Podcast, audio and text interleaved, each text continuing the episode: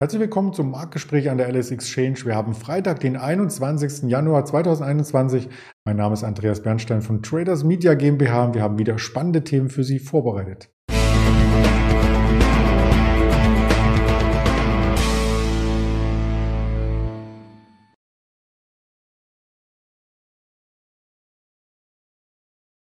Der DAX ist unter Druck. Der Hintergrund ist natürlich aus den USA zu finden oder in den USA zu finden, vor allem beim Nasdaq. Da gab es einige Schwergewichte, die wir gestern schon im Minus gesehen hatten. Wir haben uns die Netflix herausgepickt, die Peloton und schauen in Europa auf die Energiebranche mit einer Gamesa, mit einer äh, Siemens Energy und mit einer Nordex. Und das Ganze möchte ich nicht alleine hier erörtern, sondern habe dazu fachkräftige Unterstützung und zwar den Nico, den ich recht herzlich begrüße. Hallo Nico.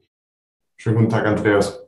Hi. Ja, der DAX hat sich ja äh, gestern ordentlich nach oben gearbeitet. Wir waren sogar schon bei 15.900 und heute Morgen das böse Erwachen, 200 Punkte Abschlag. Von diesem Minus kann er sich überhaupt nicht trennen, oder? Ja, ist schwer. Also die Amerikaner haben dann doch am Ende des Tages einen sehr großen Einfluss darauf, wie auch die europäischen Kurse laufen. Und äh, der S&P 500 ist beispielsweise schon kurz vor der Korrekturbewegung, wenn man sie so ab 10 Prozent vom Allzeithoch sozusagen definiert. Und ja, ausgehend davon muss man aber fast fairerweise sagen, schlägt sich der DAX noch sehr gut. Mhm. Äh, mit dem S&P oder mit amerikanischen Aktien wäre man jetzt seit Jahresbeginn eher etwas schlechter gefahren und zeigt dahingehend etwas Stärke ist. Ja. Aber ganz natürlich kann er sich da nicht trennen und deshalb auch heute relativ etwas schwächer schon. Ja, vielleicht liegt es auch ein bisschen daran, dass natürlich im S&P mehr Technologie vorhanden ist als im DAX. Der DAX hat ja eher so ein paar ehrwürdige ähm, Werte. Ähm, auch eine Siemens zum Beispiel, die sich ja insgesamt gut hält. Auf die Siemens Tochterfirmen wollen wir gleich eingehen. Zuvor noch der Blick auf den Nasdaq. Der war ja so ein bisschen der Auslöser und hat gestern nachbörslich, also am Abend, den DAX schon unter Druck gebracht. Und der sieht charttechnisch gar nicht mehr so gut aus. Ja, richtig, richtig.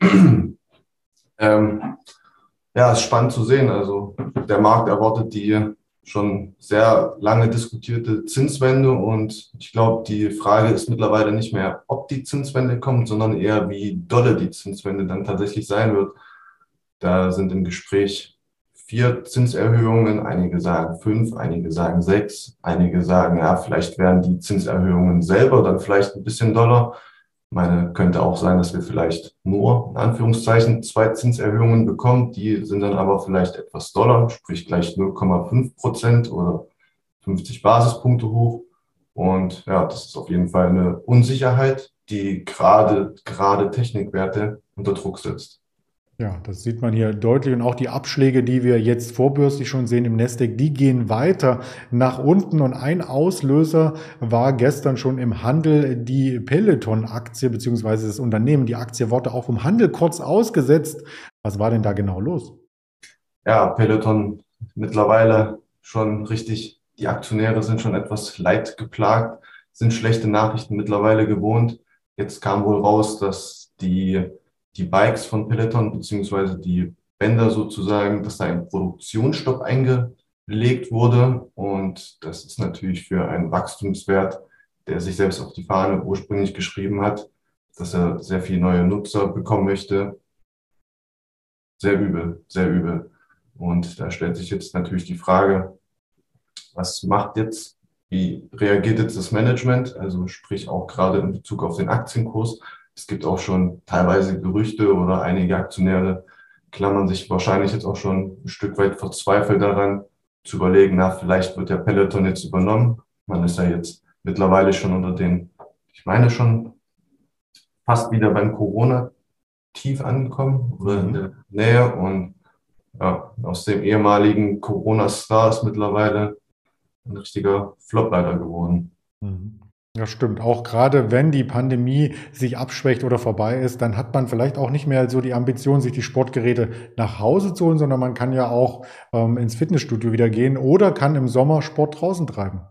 Richtig, richtig. Und dieser Effekt kommt jetzt halt.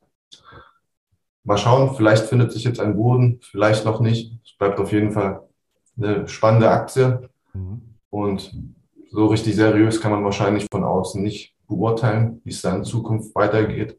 Mhm. Schauen wir mal.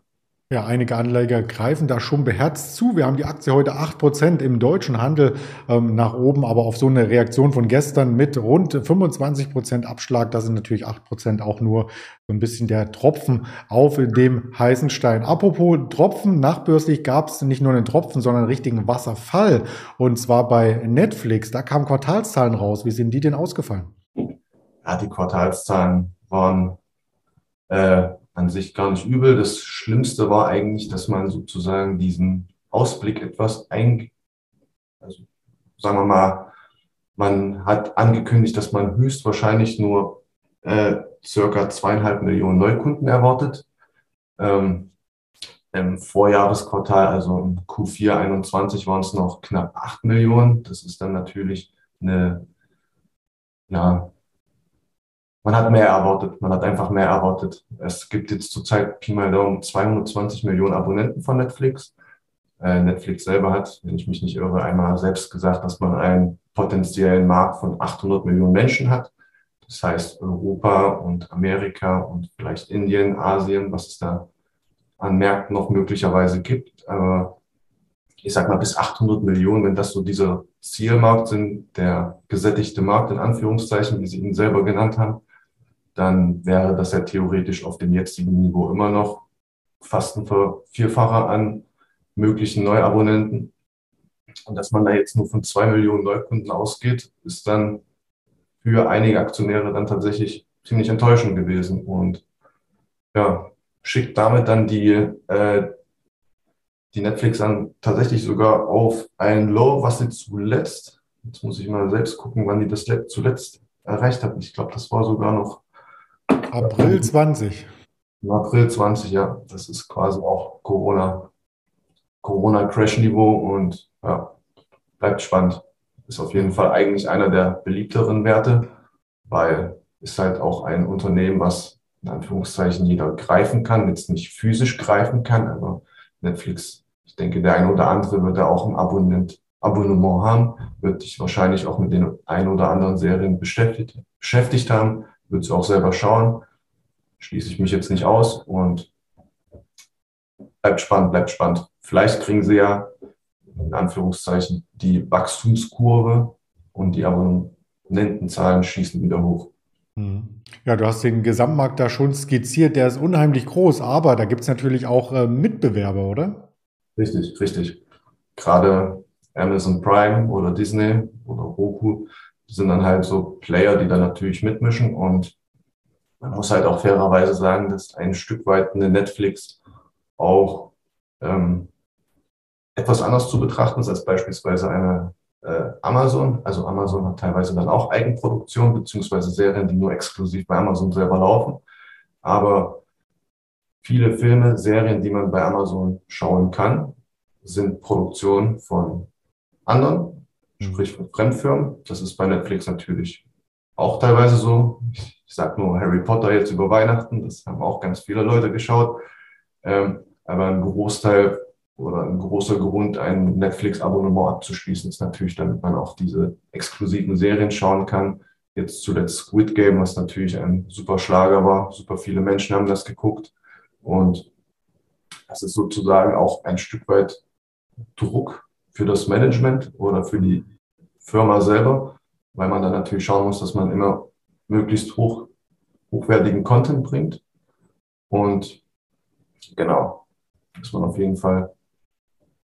Aber nichtsdestotrotz hat das natürlich auch die Mitbewerber ein bisschen unter Druck gezogen, weil wenn das ein Stück weit in Anführungszeichen Netflix betrifft, dann ist die Erwartung, naja, wenn Netflix schon Probleme hat, neue Abonnenten zu finden, dann wird das wahrscheinlich bei den anderen auch nicht anders sein. Und. Wir bewegen uns ja jetzt langsam so auf einen Zeitraum zu, wo die Pandemie sich hoffentlich dem Ende neigt. Und dann wird es vielleicht nicht mehr die Wachstumszahlen geben wie zu Zeiten von Quarantäne. Ja, und auch die Sommerzeit kommt, äh, da hat man vielleicht andere Dinge zu tun, als vor dem Endgerät zu sitzen und Serien zu streamen. Roku vorbörslich jetzt fünf Prozent leichter und auch die Disney reiche ich mal rein, die sind um die dreieinhalb Prozent leichter. Also da ist der Druck auf die Branche zumindest schon mal übergeschwappt und das gilt auch für das nächste Thema. Die Energiewerte, die begannen nämlich sehr, sehr schwach in Europa äh, mit einer Siemens Gamesa. Ja, die Siemens Gamesa kam heute mit einer Gewinnwarnung. Ähm, man hatte ursprünglich avisiert, dass man ein EBITDA, eine EBITDA-Marge von knapp drei bis fünf Prozent erwartet. Diese, diese Spanne hat man jetzt auf zwei bis vier Prozent verkürzt. Zusätzlich wurde dann ähm, eigentlich ein positives EBITDA erwartet, jetzt zumindest ein leicht positives. Gebracht haben sie jetzt aber äh, ein EBITDA von minus 63 Millionen. Ähm, begründet wurde das ein Stück weit mit den gestiegenen Rohstoffpreisen, der Lieferkettenproblematik, die immer noch nicht behoben wurde. Und das ist natürlich, natürlich erstmal in erster Linie übel, ist vielleicht ein Stück weit nur kurz- oder mittelfristig. Aber nichtsdestotrotz hat das die Aktie dann auf Talfahrt geschickt. Zuletzt lag der Kurs, beziehungsweise so günstig konnte man die Siemens Gamesa zuletzt im Juli 2020 holen. Damit sind jetzt anderthalb Jahre Gewinn sozusagen erstmal weg. Und genau, die Nordex hat es mit runtergezogen, die Siemens Energy hat es deutlich auch mit runtergezogen. Die Siemens Energy hält knapp 67 Prozent der Anteile an der Gamesa, sind damit natürlich auch selber direkt betroffen und auch stark betroffen und notieren jetzt was ich jetzt vor ein paar Minuten geschaut habe, noch bei circa 20, 20,10 Euro. Mhm. Ja, genau. Die Nordex hast du schon genannt, die ist auch auf einem Niveau aus dem Jahr 2020 jetzt äh, zurückgefallen. Also die ganze Branche sieht da insgesamt nicht gut aus. Wir werden das weiter beobachten und darüber berichten auf den verschiedensten Kanälen, zum Beispiel auf YouTube, auf Twitter, auf Instagram, auf Facebook, wie die Kanäle heißen, habe ich Ihnen hier mit dargeboten. Und auf der nächsten Tafel sehen Sie noch die entsprechenden Kanäle für die Hörvarianten. Auf diese, auf Spotify, auf Apple Podcast und auf Amazon Music sind wir mit dem Format hier auch entsprechend ähm, zugegen. Ganz lieben Dank, Nico, für die Informationen zum Wochenausklang und schon mal ein schönes Wochenende. Das gleiche wünsche ich auch. Machen Sie es gut. Erfolg beim Mann.